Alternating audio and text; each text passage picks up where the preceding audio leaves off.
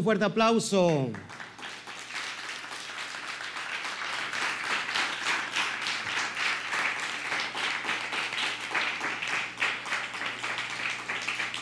Gloria al Eterno. Qué bueno que está hoy con nosotros. Nos gozamos. Hoy estamos ya en las dos plataformas, en YouTube y estamos en Facebook simultáneamente. En Facebook le está atendiendo una moderadora, perdón, sí, en Facebook. Jesse los va a atender ahí y yo aquí personalmente los vamos a estar viendo. Amén. Bueno, ya nos está saludando acá Zulma. Zulma no ha llegado acá, ¿no verdad? Bueno, tan siquiera ya nos saludó desde el internet. Pues nos gozamos todos juntos aquí. Qué calor hace. ¿No le parece que hace mucho calor? Pero creo que la temperatura de la Torah es más rica todavía, ¿no? Qué bueno. Pues este, no sé quién nos esté saludando allá en, Facebook, pero pues le saludamos. Este, en realidad es un gusto tenerlo en casa. Le saluda el pastor Oscar Jiménez Glés, eh, pastor del ministerio CAMI, Quejilá Mundial es una quejilá a todas las naciones. ¿Ok? ¿Sí está escuchando bien el audio? Nomás chéquemelo. ¿Sí? Perfecto. Como un ruidito. Ayer no se escuchaba ese ruido, ¿eh? Ayer no. hay que checar muchas veces si... Ayer no se escuchaba, ¿verdad? El ruido.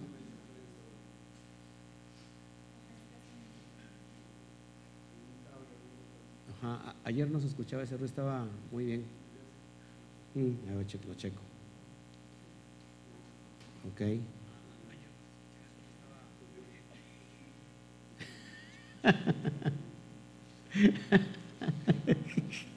y cálmate, quieto. Aquí. ¿Qué hacemos?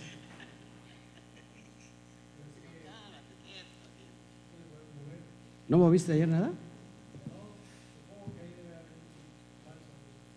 Pero raro, ayer estaba muy bien. Bueno, bueno, lo checamos más a ratito. Nos metemos ahora sí al estudio.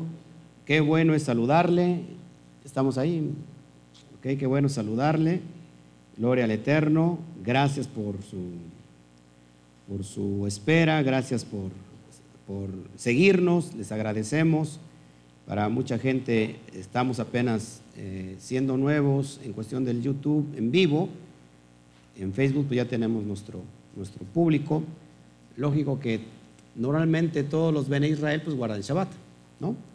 Y ahorita, en este día, pues se supone que están en su quejilá, los que tienen una congregación. Y los que no tienen congregación, pues lógico, para eso es este lugar, para que se puedan congregar, aunque sea virtualmente. Lo mismo este, pues en Facebook, ¿no? Aquí podemos darles todo el seguimiento.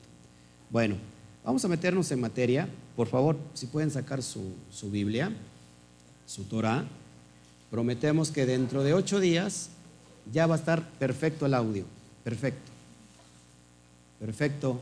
Vamos a traer un ingeniero que nos estabilice bien el, audio para que simplemente tenemos que quitar ese, ese pequeño ruidito que se escucha, es estática.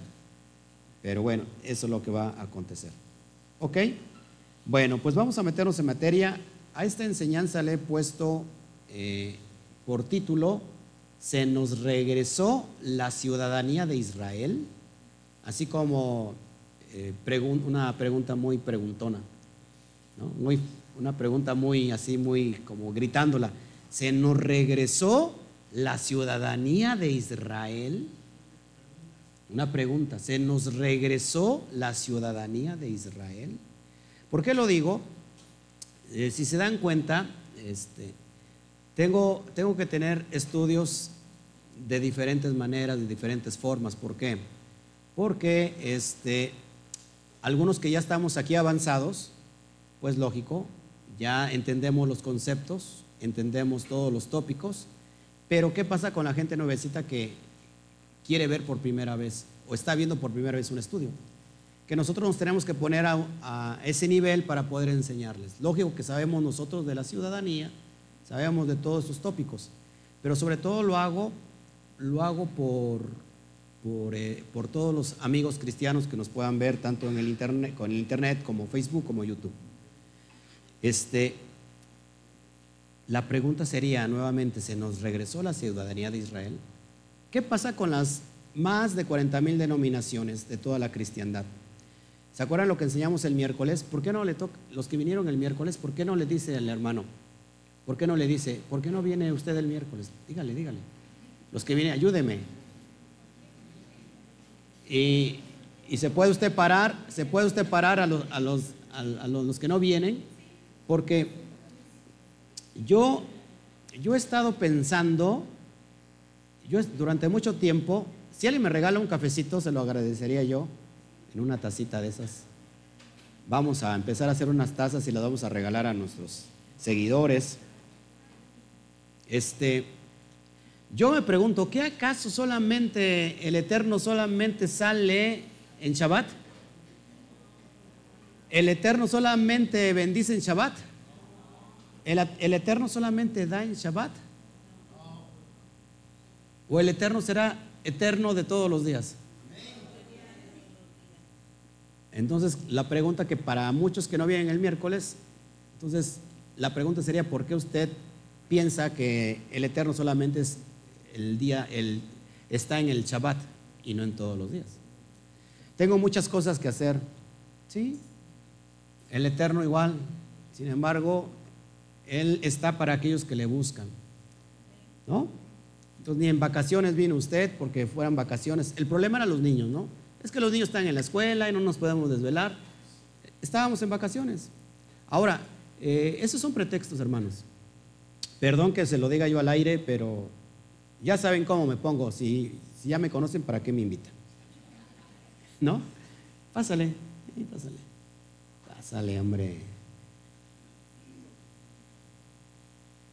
Gloria Shem. No se vio, ¿verdad? ¿Qué vuelva a pasar. Pues estamos todos aquí muy ricos con este café. Ah, les deseo del miércoles, no se nos olvida. Este, hermanos, estamos solamente dos horas y creo que dos horas son suficientes para poder eh, llenarnos de la Torah. ¿Por qué le digo esto? Porque hemos estudiado temas muy profundos. Estudiamos el miércoles Apocalipsis 17, hablando de los tiempos postreros, ¿no? ¿Se acuerda? ¿Se acuerdan de los, de los siete, siete reinos? Y uno, el octavo, que va a surgir. A eso usted le tiene que interesar, porque si usted está siguiendo al Eterno y está confiado en los tiempos, y si no conoce los tiempos y las sazones, ¿quién lo conoce solamente? El, el Mashiach. Y el Mashiach dijo que él va a estar conectado con sus elegidos, pero dice que aún sus escogidos algunos de ellos serán, serán engañados. hermanos, los tiempos son para brindarle todo, toda la gloria al Eterno. Si nosotros hablamos del diezmo en, en cuestión del tiempo, mucha gente va a decir, no, el, el, dinero, no, no, en cuestión del tiempo, a ver, si usted saca su, la décima parte de todo su tiempo y lo suma, todo el tiempo, todas las horas de toda una semana, nosotros le estaríamos debiendo al Eterno. Entonces, si, usted en media semana le busca, por el compromiso que tiene usted con Él y, llenarse sobre todo de su Torah, de su, de su, conocimiento, entonces el Eterno lo llevará a otra dimensión. 16.8. ¿Cuánto estamos aquí? ¿Cuántas horas estamos aquí en Shabbat? De, de 11 de la mañana a 6 de la tarde. Siete horas. ¿Cuánto, cuánto nos, nos, nos faltaría la mitad casi, ¿no? Más de la mitad. El miércoles serían dos horas. Ah, ¿verdad? Como que algunos se hace que la Virgen les habló. No, hermanos, seamos, bueno, yo se lo digo porque hay un compromiso tal con aquel que le busca que cuando nosotros abrimos nuestra boca para pedir conforme al corazón de Él, Él lo, lo responde inmediatamente. ¿O no? Muchos de nosotros o muchos de ustedes se han conformado con vivir o con sobrevivir y con lo que, el eterno, y con lo que puedan tener. Y si no hay ese compromiso, yo les invito que, que, venga ese compromiso y van a ver cómo va a venir la respuesta. ¿Cuántos de ustedes que no vienen el miércoles les ha respondido? Pues lógico que nadie va a levantar la mano de los miércoles, pero yo sé que les ha respondido. Imagínense si nosotros realmente lo buscamos como debe de ser. No, no se trata de, de ¿cómo se llama? De, de, venir a quedar bien con el pastor, de venir a quedar bien con los lead, con los servidores. No, no se trata de eso, se trata de en verdad agradarle a Él. Además, hermanos, ¿por qué a veces tengo que estar tocando tópicos que son básicos? ¿Por qué cree? No solamente por las personas que nos están viendo y que se están llenando de este conocimiento, sino, sino porque también muchos de ustedes no van al mismo ritmo que van todos los demás. No sé si entiendo, no sé me explico. ¿No? Bueno, ¿cuál es la ciudad que está situada en los siete montes? Los que están aquí. Ah, bueno, pues los que, vinieron, pero los que no vinieron, así ni papa, no sé qué es eso. Amén. Bueno, pues les invito un cafecito a todos que nos están viendo, a su salud. Mm. Gloria a Shem. Bueno, entonces metámonos al tópico. ¿Por qué se nos, regresó, o se nos regresó la ciudadanía de Israel? Vamos a ver por qué Pablo, punto número uno, apúntele. ¿Por qué Pablo dice que el Mesías, que Yeshua, o que Jesús para la cristiandad, nos regresa la ciudadanía de Israel. Y aquí voy a, tocar temas muy importantes. Eh, ¿Han escuchado la teoría del reemplazo? La teoría del reemplazo no es otra cosa que decir que el Eterno ha rechazado a su pueblo Israel. Ahora, ¿quién es su pueblo elegido según la cristiandad? ¿Eh? la iglesia el Israel espiritual. Ahora vamos a ver si todo eso es cierto, porque si no vamos a estar errando, como ayer platicaba yo de los indoctos que vienen y tuercen qué? Las escrituras. No solamente las cartas de Pablo, sino todas las escrituras. Amén. Ahora, para eso vamos a situarnos, por favor, vete conmigo al libro de Efesios. Efesios 2.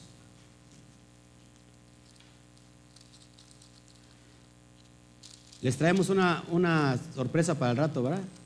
¿Verdad, Juanito? Les traemos, bueno, les traen, Juanito. Va a repartir mil dólares a todos los que vienen los miércoles también. Hay un SOT preparado ahí. Efesios 2, 11 y 12. Vamos a trabajar ahí y vamos a ver este, este tópico, por qué se dice que se nos regresó, por qué Pablo dice que Jesús, lo voy a poner entre comillas, nosotros sabemos que es el Mesías judío, nos regresó la ciudadanía de Israel. Y hago una contrapregunta, pues no que entonces el Eterno rechazó, a Israel, o sea, como que sería la contra, contrapregunta. ¿Por qué se nos regresó la ciudadanía de Israel? Porque dice Pablo que Yeshua o el Mesías o Jesús nos regresa en él la ciudadanía de Israel. No que entonces el Eterno rechazó a Israel y que ahora su iglesia, su pueblo espiritual es la iglesia, el Israel espiritual. Y ahorita vamos a ver esos tópicos. Para eso vamos a, irnos a Efesios 2, 11 y 12. Vaya usted apuntando, por favor, que es muy importante. Gloria al Eterno. Cuando lo tengas me dicen amén. Dice, por tanto, acordaos de que en otro tiempo vosotros, ojo, los que, los gentiles, hago aquí un paréntesis, por favor.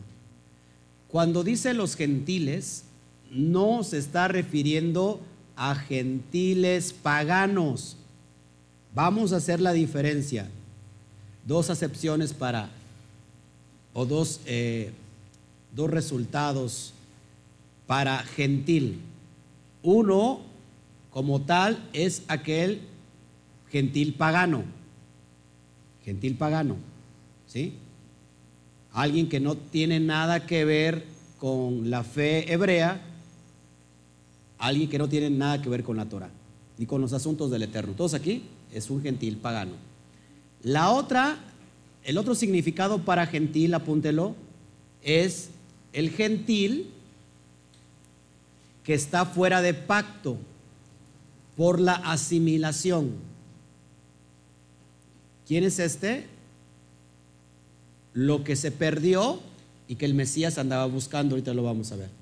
Entonces, una cosa es gentil pagano y otra cosa es aquel gentil que se asimiló o el israelita asimilado entre las naciones y que perdió qué? Su heredad, su identidad. Perdió qué? Lo que él es.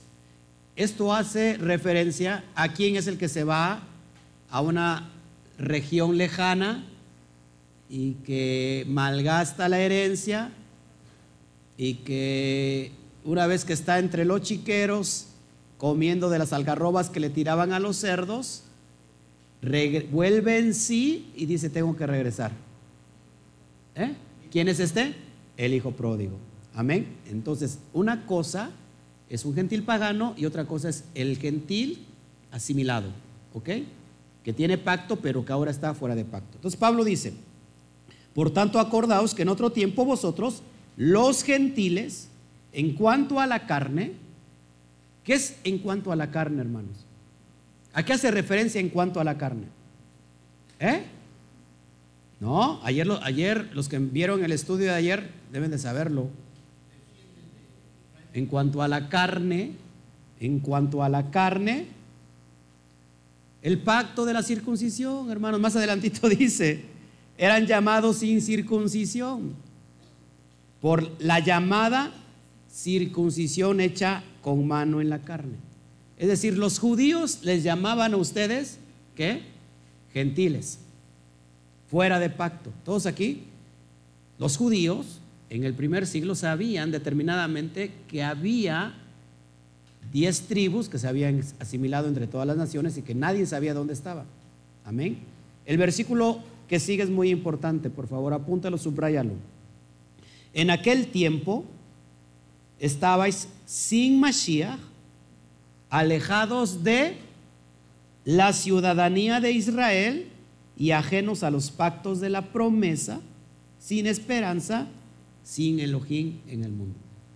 Entonces, les escribe a estos gentiles asimilados que estaban lejos de qué? De la ciudadanía de Israel. Es decir, que pertenecían a quién? Al pueblo de Israel. Estos gentiles pertenecían al pueblo de Israel. Pero ahora con el Mashiach, ¿qué dice? O sea, cuando estábamos lejos de la ciudadana de Israel, estábamos también ajenos a quién? A los pactos. ¿Cuáles pactos? Lo que empezamos a leer en el versículo 11, el, pacto que inicia Abraham para recibir las promesas, ¿cuáles eran? La señal de la circuncisión. ¿no? Todo lo que acarrea todo eso. Estaban alejados de aquellos pactos, de la promesa. ¿Cuál promesa? Pues la promesa que se le da a Abraham que en tu simiente serían benditas todas las naciones de la tierra.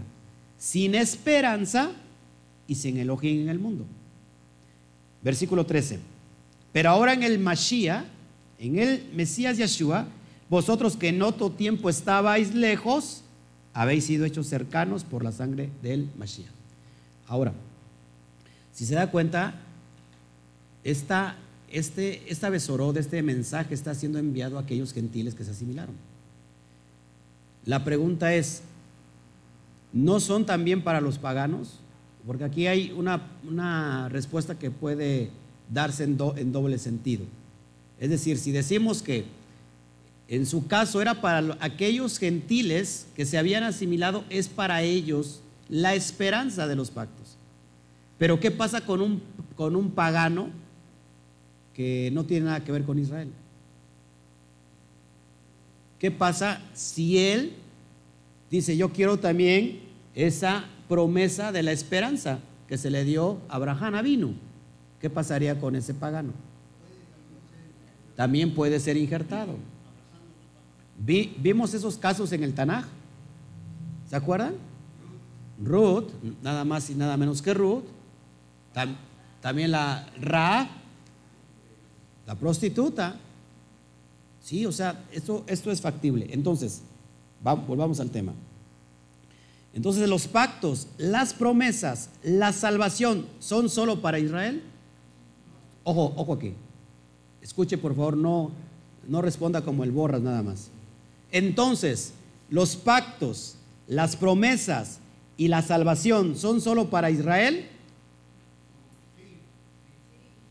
Claro que sí. Solamente es para Israel. ¿Por qué entonces eh, nosotros hemos, nos, hemos basado, todo el evangelio de la cristiandad se basa, porque alguien me puede decir, ¿y qué pasa entonces con, con Juan 3.16? ¿No? Todo el mundo sabe Juan 3.16, porque él vino al mundo. Pero ¿cuál es, ¿cuál es el contexto de decir al mundo? ¿Dónde estaban los esparcidos? entre todo el mundo de aquel tiempo. ¿Cuál era el mundo de aquel tiempo? Todo el Asia Menor. Entonces, ¿de dónde saca entonces esto Pablo? ¿De dónde saca que estos gentiles que se asimilaron pertenecen a Israel? Ojo aquí, que entonces para que sean salvos, para que les llegue la promesa, los pactos, tienen que volverse a Israel. Regresar a la tierra de Israel para formar parte del pueblo de Israel. Amén. ¿De dónde saca Pablo esto? ¿Cuántos saben que Pablo perseguía precisamente a los que, generaban este movimiento de alcanzar lo que se había perdido? Pablo perseguía a este movimiento. Lo vemos en Hechos, en Hechos dice que él era perseguidor de la quejilá, ¿no? De esta secta llamada de qué? la secta del camino, o la secta de los Nazratín, la secta de los Nezaritas. Ojo, aquí. Pablo perseguía a ellos y no sabía hasta que qué, hasta que se encuentra de frente con el Mashiach. Y le dice el Mashiach, a ver, aquí estoy. ¿Y qué le dice, qué le dice Pablo? Adón, este traduce como Señor, pero también significa rabí. ¿Qué quieres, no? Yo soy el Mashiach quien tú persigues. Y lo, y lo unge para un propósito. ¿Dónde vemos eso? ¿Cuál es el misterio que se le revela a Pablo para aclarar por qué se nos regresa a nosotros la ciudadanía de Israel? ¿Cuántos de ustedes se les presentó el Evangelio por primera vez? ¿Cuántos aceptan a Jesús para que sean salvos? ¿Cuántos le dijeron eso? ¿Cuántas veces le dijeron eso? ¿No? Ahora, cuando a usted le dijeron, para ser salvo necesitas eh, confesar a Jesús, algunos de los que están aquí les dijeron, ¿se te va a regresar la ciudadanía de Israel? ¿Verdad que a nadie le dijo eso? Yo cuando leí esto y me empecé a meter de lleno, dije, ¿cómo que la ciudadanía de Israel? ¿Y qué tiene que ver la ciudadanía de Israel? No importa si eres mexicano, guatemalteco, hondureño, eh, argentino, colombiano, chileno. No importa. Pero ¿cómo se nos regresa la ciudadanía de Israel? A nadie se nos presentó esto. Y es que hasta el día de hoy, poquitos se han enterado cuál es el misterio de Pablo. Es más, te aseguro que toda la cristiandad entera, cuando digo cristiandad entera, ¿a qué me estoy refiriendo? A la iglesia católica y todas las demás 40 mil denominaciones cristianas, lo digo con mucho respeto. Les aseguro que ellos no saben del misterio que se le revela a Pablo. ¿Por qué creen que lo aseguro que no saben? Porque si lo supieran, ya no estarían dentro del sistema. Estarían regresando a, a la ciudadanía de Israel. Ahora, entonces, ¿de dónde saca Pablo? Porque Pablo ha sido mal entendido, mal comprendido. Ayer platicábamos de todo eso que el pobre Pablo se defiende delante de los judíos, se le defiende delante del, rey Agripa, delante de Festo, delante de César. Nadie le hace caso, pobrecito. ¿Qué está pasando en el día de hoy? Que lo mismo, nadie lo comprende. Yo creo que Pablo, si resucitara, se volvería a morir otra vez. Del coraje. Es una difamación. ¿Qué es la difamación? Cuando pone alguien en tu boca algo que tú nunca habías dicho. Y lo, peor del caso es que a Pablo pusieron de su pluma algo que él no escribió. Y por lógico, algo que nunca dijo. No sé si me explico. Porque para entender a Pablo tenemos aquí un grave problema. Si usted no conoce la Torá, si usted no conoce el Tanaj, si usted no conoce la ley y los profetas, hermano, jamás podrá entender a Pablo. ¿Por qué? ¿Por qué creen? ¿Por qué creen que no se puede entender a Pablo?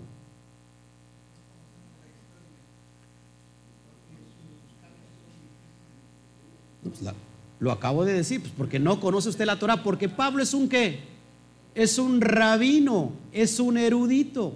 Lógico que si tú no conoces la Torah, ¿qué va a pasar? Ah, pues mira, aquí dice esto. Ah, pues acá dice que se nos regresó la ciudad de Israel, pero eso no vale. Seguimos adelante. Entonces tenemos que entender la esencia siempre de Pablo. Amén. Hoy, esto lo he escuchado y es una realidad. En el mundo judío pueden hablar del Mashiach Yeshua. ¿eh? No hay ningún problema, porque lo toman como un, como un profeta, si lo toman como un profeta, como un sabio, como un erudito, como un rabino, lo toman a algunos judíos que no lo han aceptado todavía. Pero ¿qué pasa cuando se habla de Pablo en el judaísmo? Pablo para ellos es un hereje. ¿Saben? El Talmud o, cierto, eh, ¿cómo se puede decir? En el sector del judaísmo se conoce a Pablo como, y lo ponen y dicen que es el Simón el mago. ¿Vieron a Simón el mago en Hechos? Bueno, muchos dicen que ese es Pablo, que se convirtió, pero en realidad es un hereje. ¿Por qué se, por qué se dice y se piensa eso de Pablo? Pues porque no lo entienden, no lo comprenden.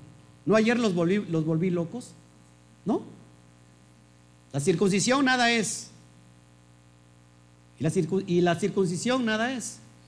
Y dice también la circuncisión no vale nada y la incircuncisión tampoco vale nada.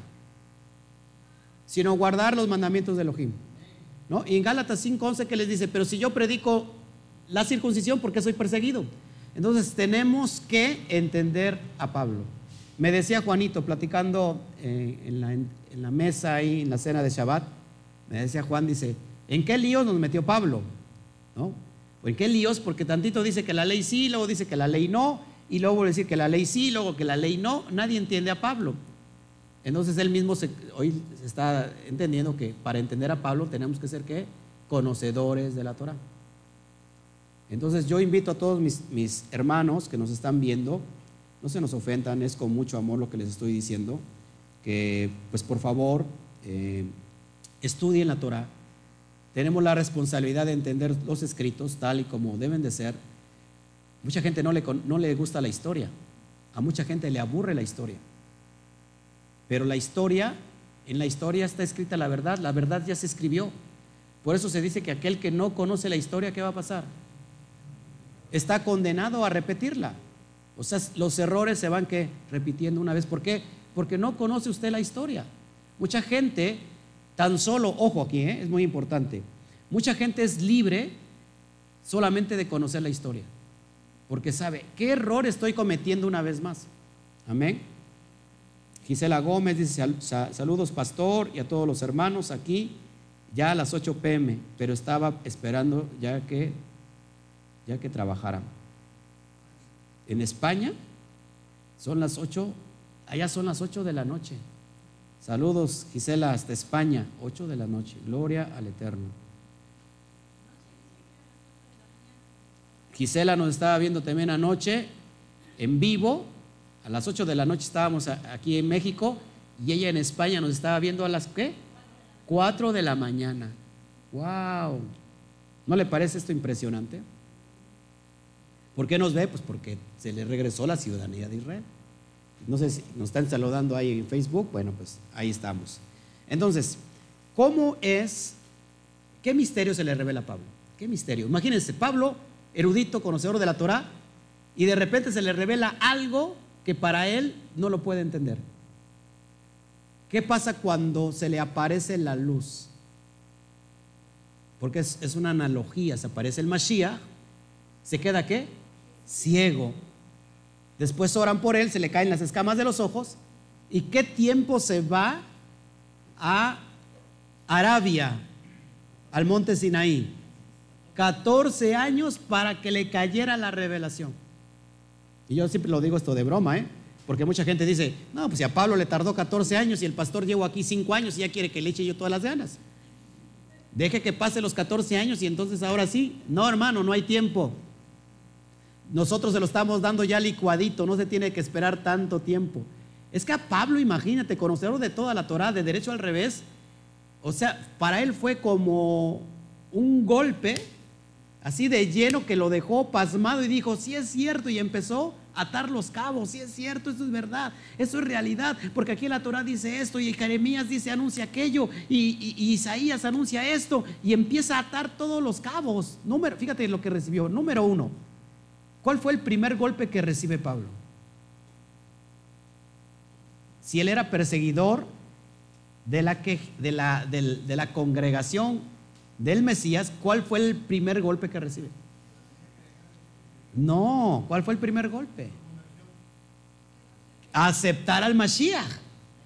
Aceptar a Yeshua como el Mesías. Si tú eres el Mesías. Es el primer golpe. Y el segundo, segundo golpe, la misión a donde lo envía, a los gentiles. ¿Cómo así? Dijeron los, los, este, los colombianos. ¿Cómo así? Sí. O sea, acepto al Mesías, tú eres el Mesías. Y ahora me envías a los gentiles. Para él fue una revolución. Una revolución que le tomó todo ese tiempo. Pero cuando regresa, ¿cómo, cómo regresa?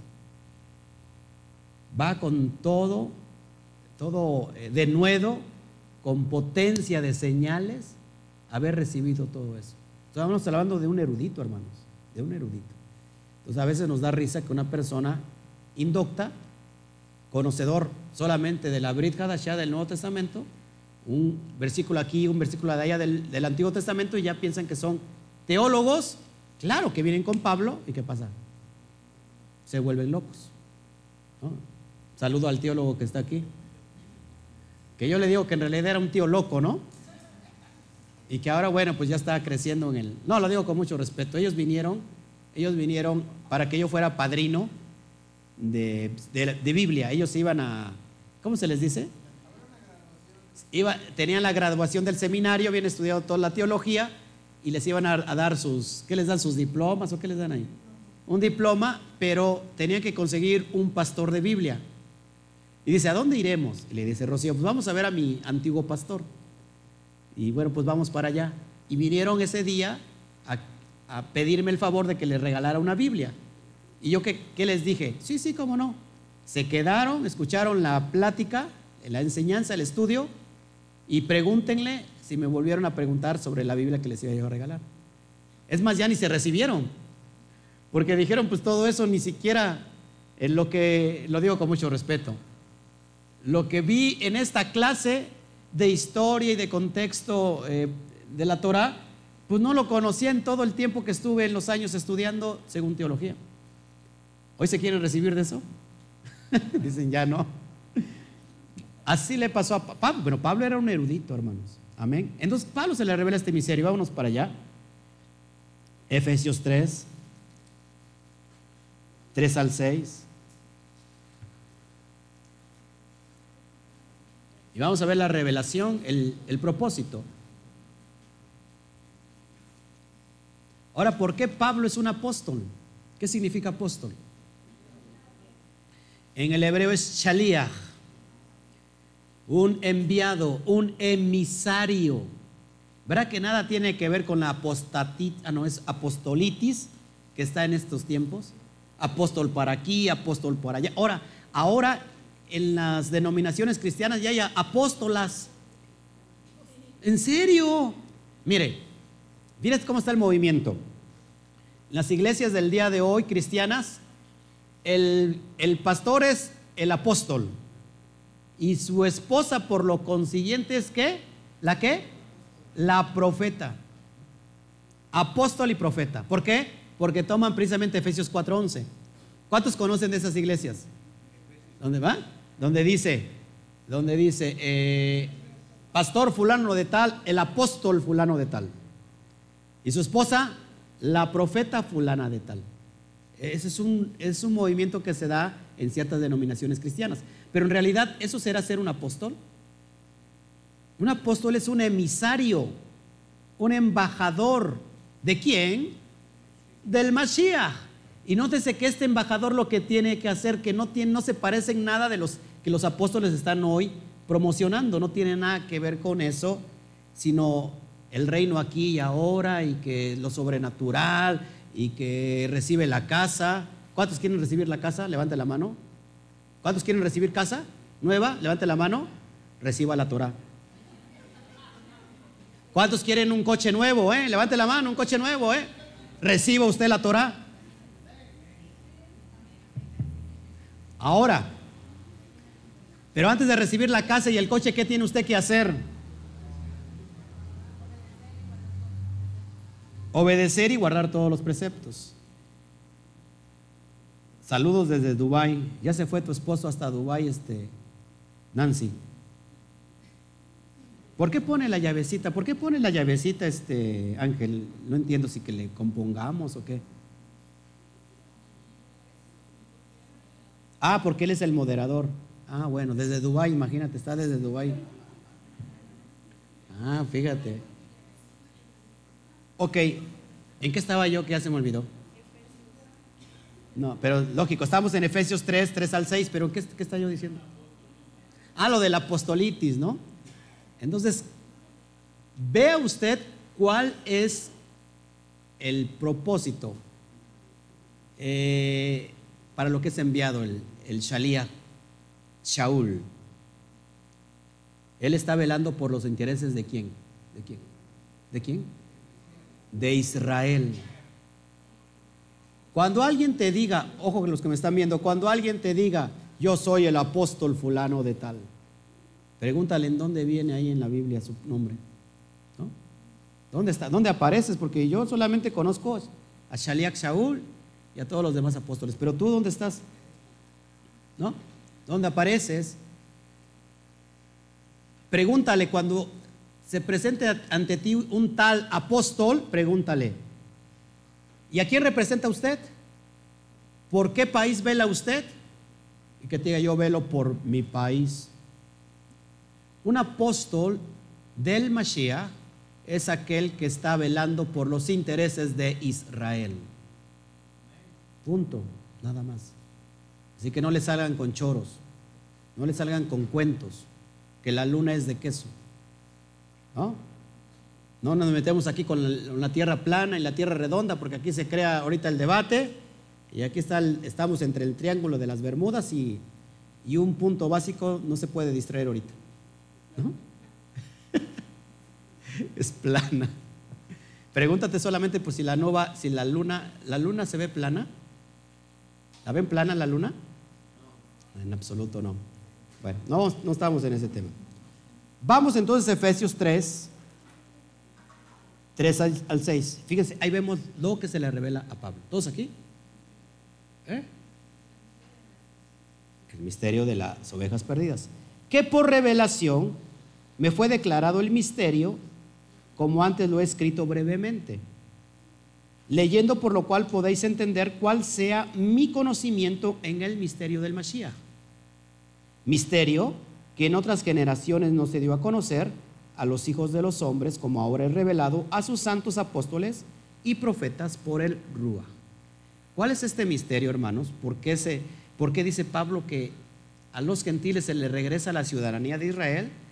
Vamos a Colosenses, por favor, antes de, responder la pregunta.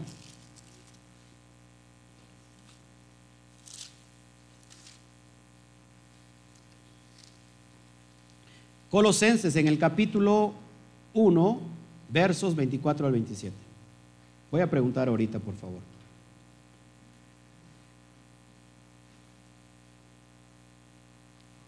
Colosenses 1, versos 24 al 27.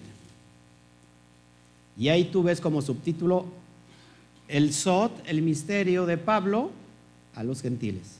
Amén. Dice así, Ahora me gozo en lo que padezco por vosotros y cumplo en mi carne lo que falta de las aflicciones del Mashiach por su cuerpo, que es que que es la quejilá. ¿Cuál es el contexto? ¿Cuál, ¿Quién es su cuerpo? ¿La iglesia? ¿La iglesia como tal? En el contexto cristiano que dice es la iglesia, es mi iglesia. ¿Qué denominación? ¿Cuál es el contexto real?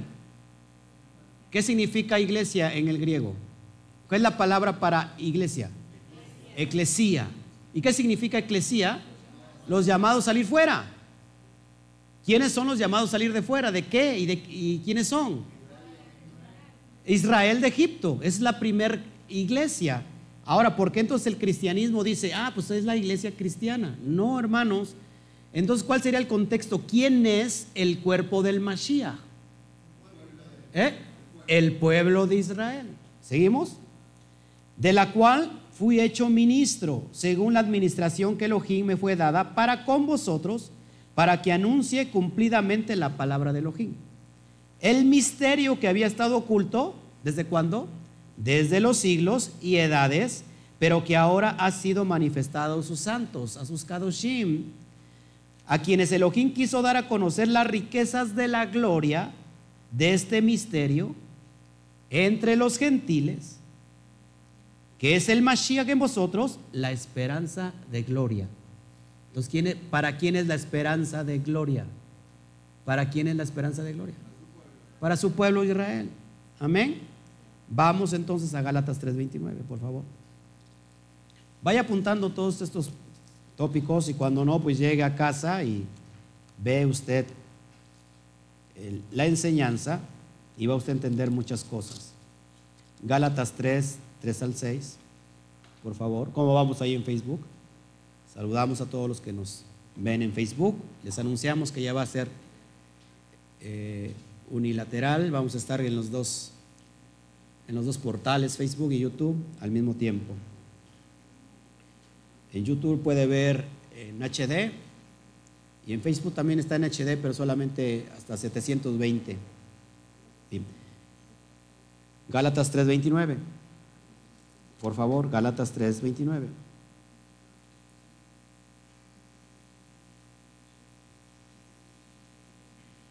¿Todos aquí están poniendo atención?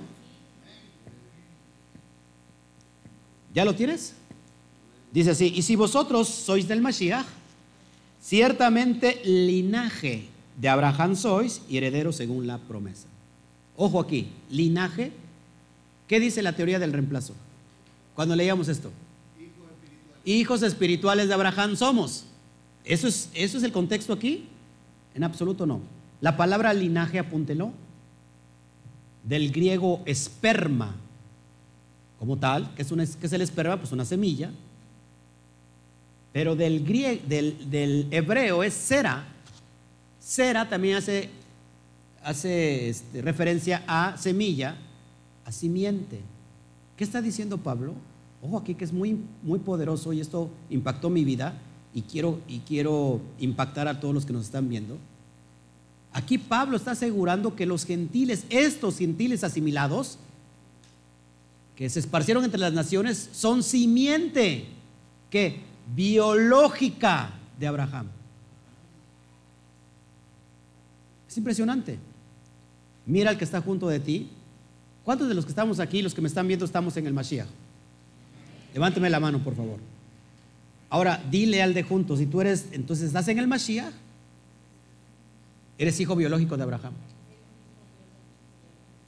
Esa es una gran noticia.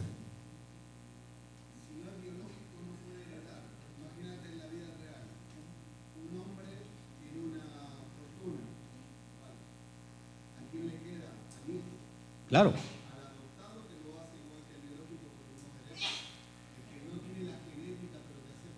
Igual, exactamente.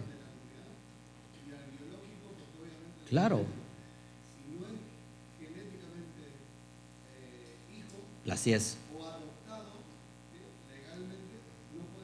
Exactamente lo que está, para que se escuche, porque no, no se puede oír lo que está diciendo aquí nuestro hermano, es cierto, que solamente tiene derecho a la herencia el hijo biológico. Pero ¿qué pasa con alguien que es hijo adoptado? También tiene los mismos derechos. Pero ¿qué pasa con aquel que no cumple con esos requisitos? ¿Podrá alguien heredar si no es ni biológico ni adoptado? Pues por supuesto que no. Pero ¿qué se nos dice la iglesia cristiana aquí? Esto es muy importante. La iglesia cristiana dice que somos hijos este, espirituales. Eso no es el contexto real. Pablo está diciendo, por eso le digo que estas cartas no está dirigida a paganos, a gentiles paganos, está dirigida a alguien que perteneció a Israel. Y ahorita lo vamos a ver. Y que ellos son simiente biológica. Yo cuando recibí esta noticia me puse muy alegre, porque en realidad yo dije, yo soy simiente biológica. No importa que haya nacido en México. Pablo, Pablo nació en, en Israel. ¿Dónde nació Pablo? En Tarso, y es judío. Pero él nació en Tarso, pero es judío. Yo nací en México y usted nació en México. Sebastián nació en Argentina, pero es israelita. ¿No? Biológicamente, pero ¿qué pasa si usted nació en México, pero que no es israelita? ¿Ya me perdí? Necesita ser qué? Adoptado. ¿Quién nos adopta? El Padre. ¿Por medio de quién? Del Mashiach. Seguimos. Amén. ¿En cuál me quedé?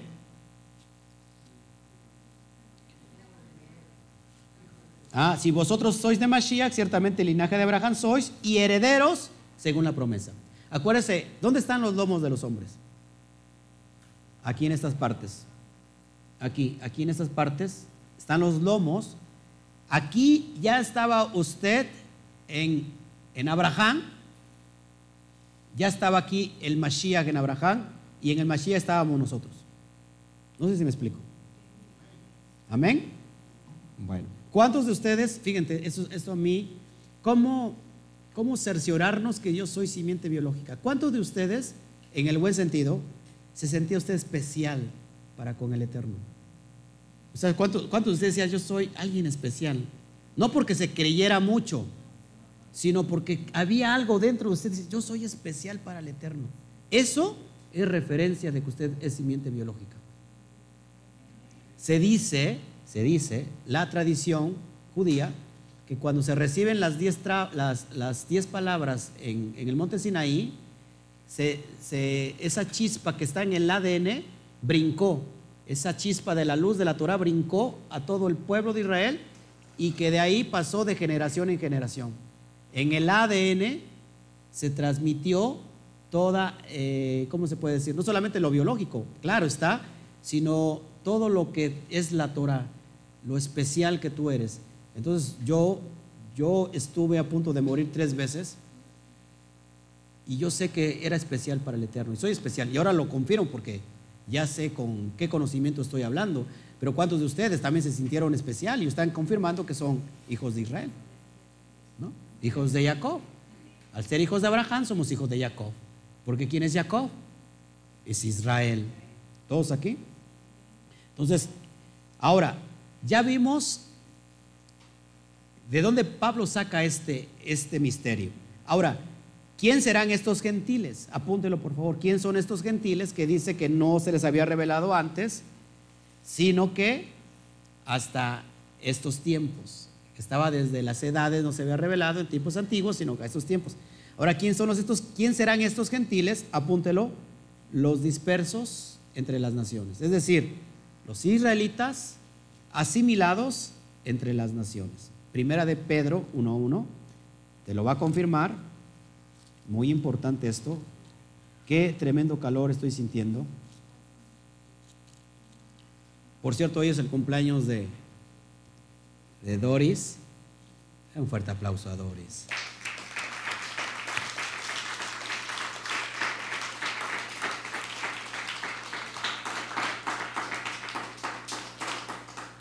va a haber este, al ratito unos, un refrigerio. Pero va a ser por este, ¿cómo se llama? Va a ser virtual, no sé que usted lo ve en su casa, toma usted su refrigerio en su casa usted y nosotros desde la casa y él va a ser virtual. No se vale preguntar la edad, ¿eh?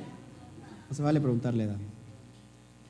Es, falta de respeto preguntarle la edad a una mujer y falta de respeto preguntarle la edad a su pastor. ¿Usted ya sabe cuántos años tiene el pastor? ¿Cuántos? 20 siempre. Pues todos aquellos que quieran ser adoptados por el pastor van a tener siempre la misma edad, 20 siempre. ¿Eh? ¿Todos aquí? Bueno, vamos a ver entonces primera de Pedro 1.1. Dice Pedro, Simón Kefa, Shaliach de Yeshua HaMashiach, apóstol de, de Yeshua, el Mesías. ¿A los qué? A los expatriados de la dispersión en el Ponto. ¿Dónde estaban estos? Fíjese, en Galacia. Por eso es la carta que a los Gálatas, en Capadocia, en Asia y Bitinia, es decir, en todo el Asia Menor. La palabra expatriados apunta, tiene que ver con la palabra goín, la palabra hebrea goín. ¿Qué significa goín? Gentiles asimilados o israelitas asimilados entre las naciones. ¿Todos aquí? Fíjese que Kefa, ¿a quién les escribe? A toda la dispersión. Amén. Vamos a ver Jacob por su parte, o Santiago, para que me entiendas tú que eres cristiano. Santiago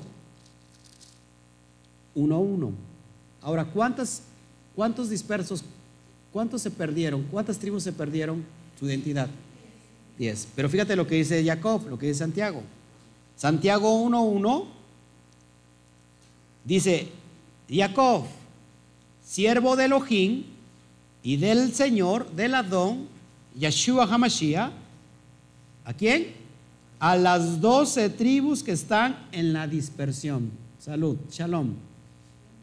Ojo aquí, en el tiempo, en el siglo primero de nuestra era, Pablo está diciendo, perdón, Jacob está diciendo que no solamente son las diez tribus que están dispersas, sino cuántas?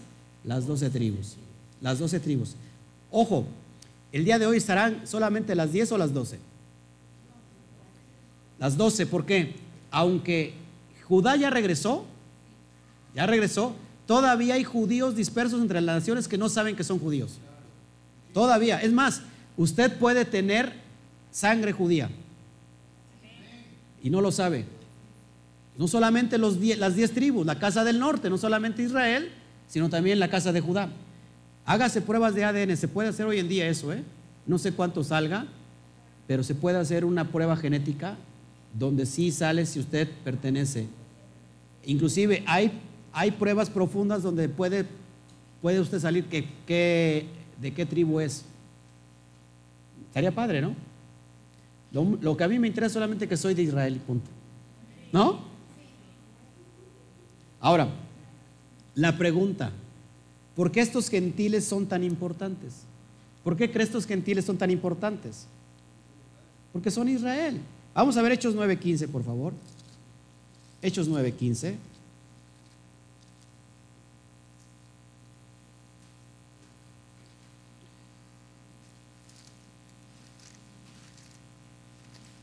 Todos estamos aquí aprendiendo. Acuérdese que estoy hablando de usted, ¿eh? Estoy hablando de usted. Yo estoy hablando de mí. Mesmamente. Hechos 9:15, lo veo muy serio. Usted está más nervioso que yo que estoy transmitiendo. Muy tenso. Muy, le tenemos, así ya le dije que tenemos una, una, este, una surprise. Surprise. 9:15, ¿ya lo tiene? Dice, el Adón le dijo, ve porque instrumento escogido me es este, es decir, a Pablo, para llevar mi nombre en presencia de los gentiles y de reyes y de los hijos de Israel. Ojo aquí, si nosotros sacamos esto también de contexto, no solamente Pablo es enviado a los gentiles, dice, sino a qué? Y de reyes y de los hijos de Israel. Acá tenemos en el griego la palabra que se emplea para y, hace, es como un prefijo, se llama, cuando unes, cuando unes ambas cosas.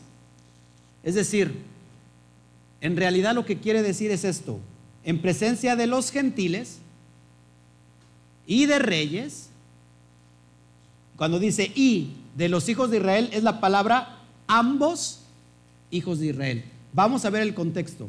Génesis 17.6, por favor, vámonos para allá. Génesis 17.6 para que veas lo que te estoy diciendo. Génesis 17,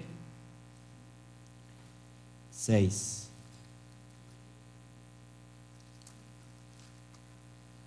Bereshit 17, 6.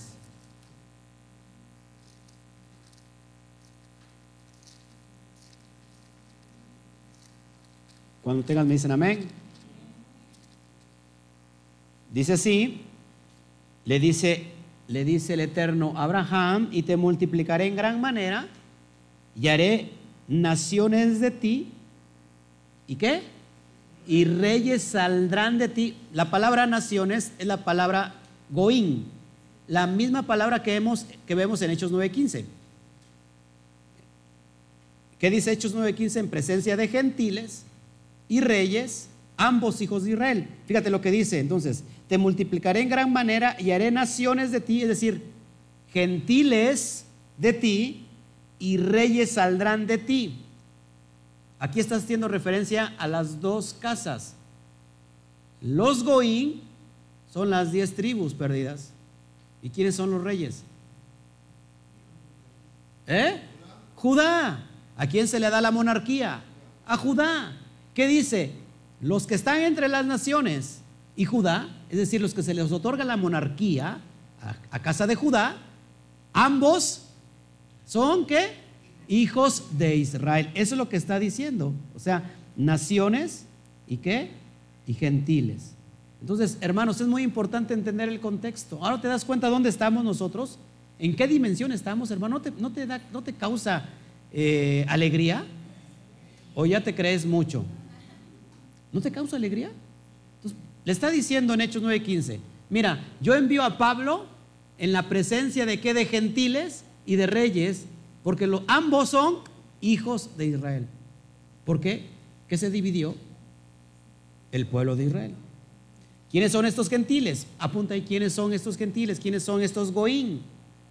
Espero que el que, el que esté llevando ahí el programa apunte las preguntas ahí, ¿verdad? A lo mejor no se le había ocurrido la idea. ¿No? No, ¿verdad? ¿Quiénes son estos hijos?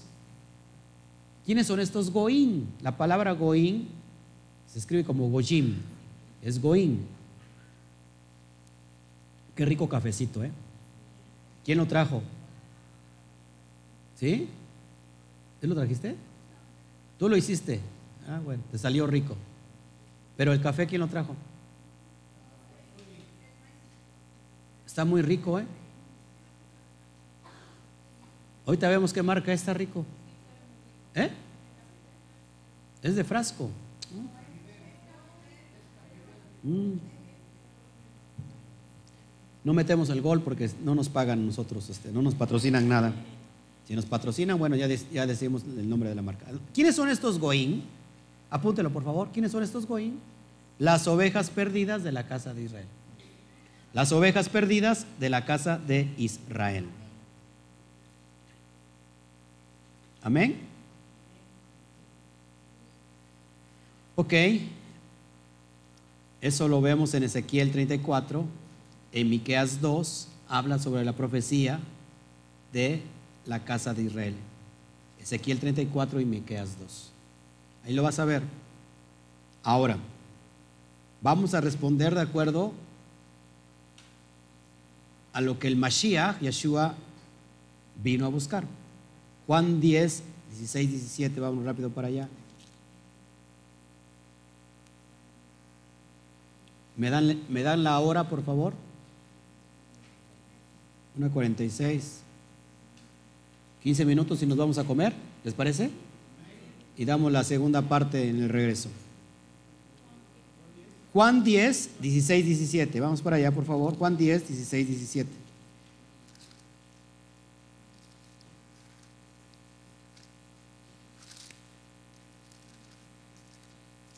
Juan 10, 16, 17.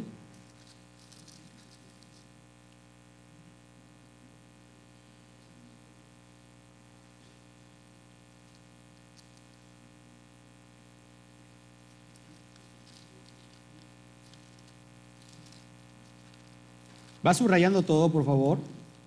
Usted puede subrayar y puede poner pie de página ahí donde subraya y, conectar con todos los, los, pasajes que estamos viendo para que lo, tenga ya ahí como estudio. Dice así, versículo 17.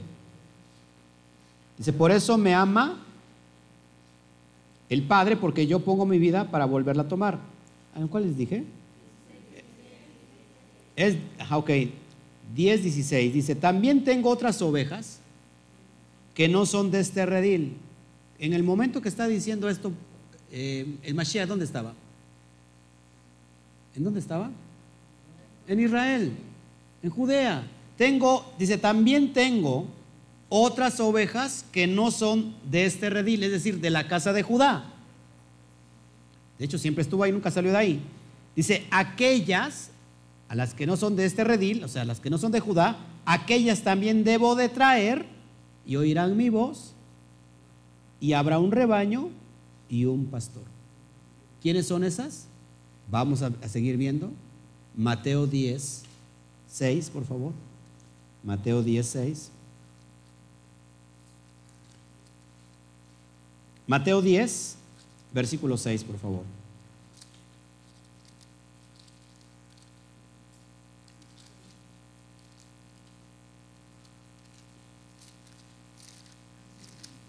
Gloria a Hashem. Dice, dice así.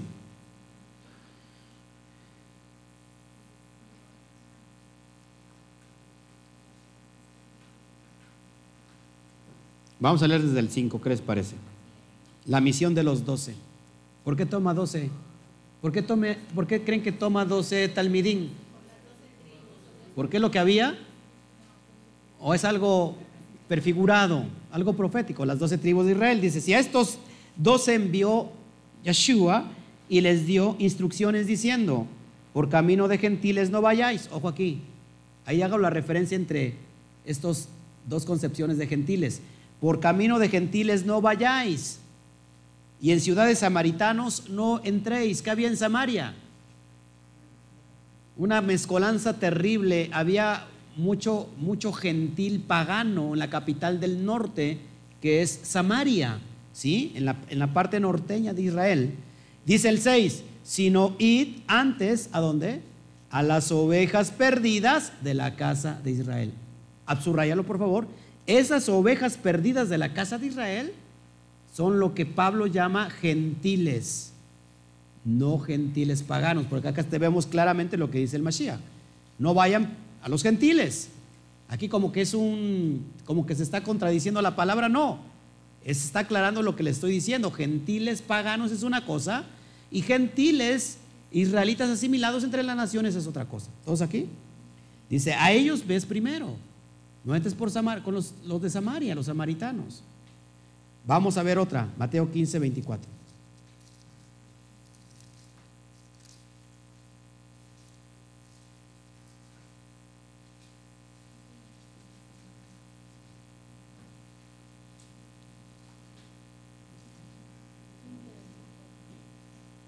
Vamos a leer desde el 21 para que veas el contexto. ¿Ya lo tienes? Saliendo Yeshua de allí, se fue a la región de, Tiro y de Sidón, y aquí una mujer que, cananea, que había salido de aquella región, clamaba diciendo, Rabí, Señor, hijo de David, ten misericordia de mí. Mi hija es gravemente atormentada por un demonio. Pero Yeshua no le respondió palabra. Entonces acercándose sus discípulos le, le rogaron diciendo, despídela, pues da voces da voces tras nosotros. Fíjate lo que respondió el Mesías. Él respondió, dijo, no soy enviado sino a las ovejas perdidas de la casa de Israel. ¿Esta mujer era israelita? Era una cananea. ¿Se portó grosero el Mesías? ¿O estaba rectificando la misión para lo que fue enviado? ¿Para qué fue enviado? Para unir lo que se había dividido las dos casas de Israel. Desde el 721, 722 antes del Mashiach vino esta división. ¿Todos aquí? Él no estaba eh, despreciándola, porque se acuerdan que está en otro pasaje donde se acerca a otra mujer que tampoco es, es, cirofenicia, ¿se acuerdan? y que también le pide petición por su hijo o hija y que le dice que el alimento para quién es? Para los hijos. Y ella cómo contesta, también los perrillos, dice, comen de las migajas que caen de la mesa de sus amos.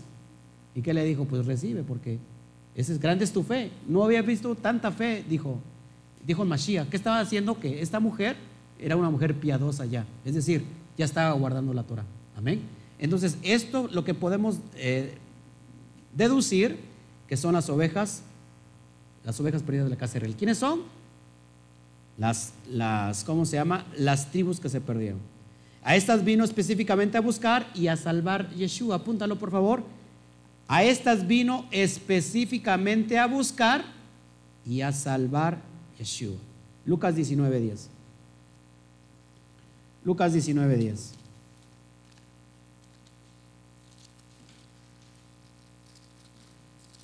A veces parezco muy repetitivo, pero esta enseñanza se tiene que meter en tu corazón.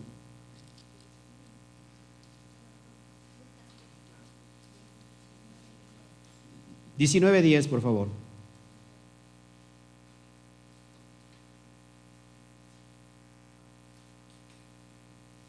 El contexto es saqueo. ¿Se acuerdan de saqueo?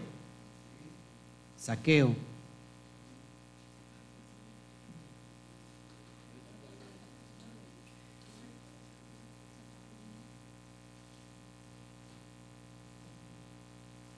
Dice así, porque el Hijo del Hombre, el Ben Abraham, el Mashiach, vino a buscar y a salvar lo que qué? Lo que se había perdido. Saqueo era, era un gentil. No, eh, fíjate, ve el versículo 9. Yeshua le dijo, hoy ha venido la salvación a esta casa, por cuanto él también es hijo de Abraham. ¿Para quién es la salvación, mis hermanos? Para los hijos de Abraham. Entonces, cuando una persona cristiana, lo digo con mucho respeto, dice, yo soy un gentil cristiano, ¿qué está diciendo? Yo soy uno que está fuera de pacto y para mí la salvación. Si no estás dentro del pacto, no es la salvación. Entonces dice, yo vine a buscar, dice, porque vine, el Hijo del Hombre vino a buscar y a salvar lo que se había que perdido. Vamos a otra y vamos al descanso. Mateo 18. Mm. Vamos para, déjame buscarte bien el texto. 18, 11. Ay, bien que te la sabes, ¿eh? Órale. 18, 11. Está bien adiestrado.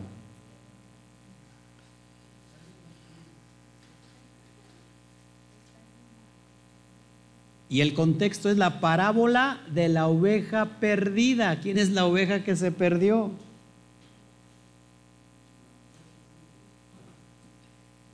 Vamos a leer desde el 10.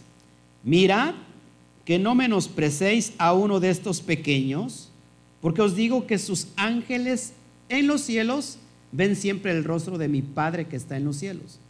Porque el Hijo del Hombre, el Ben Adam, ha venido para salvar lo que se había perdido. Y ahí les, les cuenta la parábola de las 100 ovejas. Todo el mundo se la sabe que dejó a las 99 por ir a buscar la que se había perdido. ¿Quiénes son estas ovejas? La casa norteña, las 10 tribus perdidas de la casa de Israel. Vamos a dejar hasta aquí el tema. Ya van a dar las 2 de la tarde. Impresionante lo que estamos viendo, hermanos que no le digan, que no le cuenten que la luna es de queso o la luna es de, a peso, porque en realidad este, está fuera de, todo contexto. Entonces, si hubiera alguna, alguna este, pregunta, estamos aquí para responder. Hermanos, ¿todo bien? ¿Cuántas, ¿Cuántos están entendiendo el, el propósito en usted? Lógico que lo esté entendiendo porque está usted aquí. Gracias, este, Gisela, que nos estás viendo. La verdad es muy impresionante que nos veas hasta allá, hasta España, a esta hora. Me imagino que está toda desvelada, pues se lo estaba viendo a las 3, 4 de la mañana en vivo, el Shabbat Night Live, el programa de la noche, pues me imagino que está toda desvelada. Espero que le estés compartiendo a, ¿cómo se llama? Al buen Frank. Al buen Frank, no lo conocemos, pero lo vamos a conocer al buen Frank. Saludos a Frank hasta España. Y, bueno, sí.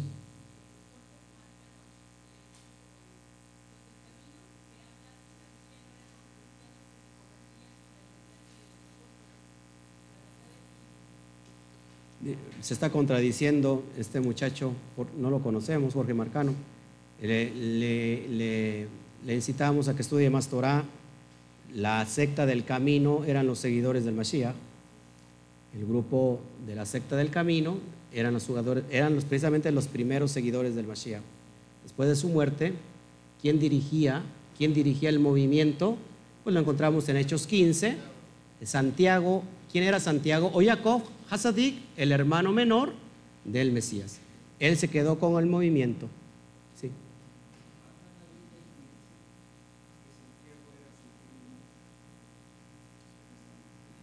Lógico que el que estamos, viendo Santiago, el que habla hechos, es el hermano, el hermano menor. Sí, es lógico que hay Biblias que van, a, meter su ideología, porque ¿qué dice la iglesia cristiana? Pues que Jesús nunca tuvo hermanos. Que el Mesías nunca tuvo hermanos. ¿Por qué? ¿Cuál es el contexto de ellos? ¿Cuál es la ideología? Pues que María es siempre virgen, ¿no? La, María es la madre de Dios, dicen ellos. Entonces estamos en un gran error. No, la secta del camino eh, son lógicos. Ahora, acuérdense que la palabra secta no es la misma concepción que tenemos el día de hoy, ¿no? La palabra secta, ¿qué escucha cuando usted, eh, o sea, qué hace cuando usted escucha la palabra secta? hay algo malo, ¿no? Es la secta, es algo malo. Bueno, en el tiempo del judaísmo del primer siglo ya había una gran diversidad. Acuérdense, ¿cuáles eran las corrientes que predominaban? Apunta esto, Marcano, por favor, para que eh, aprendas el contexto histórico. Había dos corrientes muy fuertes desde el primer, primer siglo antes del Mashiach, dos corrientes muy fuertes establecidas, la corriente de Shammai y la corriente de Gilel. ¿Ok? Bueno, en el tiempo del Mesías, cuando él nace, en el primer siglo, vemos estas dos corrientes ya influenciadas por todos los que seguían estas influencias, los que conocemos como los que, como los fariseos. La palabra fariseo es parush. En hebreo significa alguien que es apartado, consagrado, ¿ok? Había, no solamente había un grupo de fariseos, había varios grupos de fariseos en el mismo tiempo unos fariseos eran estudiantes de la corriente de Chamay y otros fariseos eran estudiantes de la corriente de Gilel. ¿Ok? Ahora, de ahí nacen nuevos grupos, nuevos sectas que no están divididos de la Torah, sino que tienen ciertas interpretaciones de la Torah. Toman 50% de Shammai y toman 50% de Gilel y nace una secta. Viene otro rabino interpretar la Torah toma 80 de, de Chamay, 20 de Gilel y se crea otra secta. ¿Qué hizo Mashiach? Vino a interpretar correctamente la Torah y crea su propio movimiento. Es, tan claro que en Hechos lo, está diciendo. Ahí la secta del camino, a los que ustedes llaman herejía, dice Pablo, usted les conoce también la secta de qué? De los Nazratín, de los nazarenos, exactamente es el movimiento del Mesías y ellos eran los que guardaban la Torah y fueron perseguidos. Esos, esa secta todavía vivió en el siglo, siglo IV. ¿Quiénes eran? Todavía tenemos evidencia en pleno siglo IV. No. No. Acuérdense. En pleno siglo IV todavía existían había vestigios de, discípulos de una congregación que guardaba la Torah, que guardaba los mandamientos, que seguían al verdadero Mesías de Israel, que es Yeshua, y lógico, en eso sí le doy la, la o sea, estoy de acuerdo con él, Mashiach es, es todo, ¿quién es? Los evionitas. Los evionitas todavía tenemos vestigios en el siglo IV. Si no conocemos la historia, vamos a estar siempre una, vez, una y otra vez que cayendo en el mismo error. Así que te invitamos, este, saludos, este, gracias por tus comentarios, Marcano. Gracias por tus comentarios, pero sí necesitamos estudiar más lo que es la, la Biblia, la Torah. Amén. Bueno, pues nos vamos, no nos despedimos, regresamos dentro de unas dos horas aproximadamente.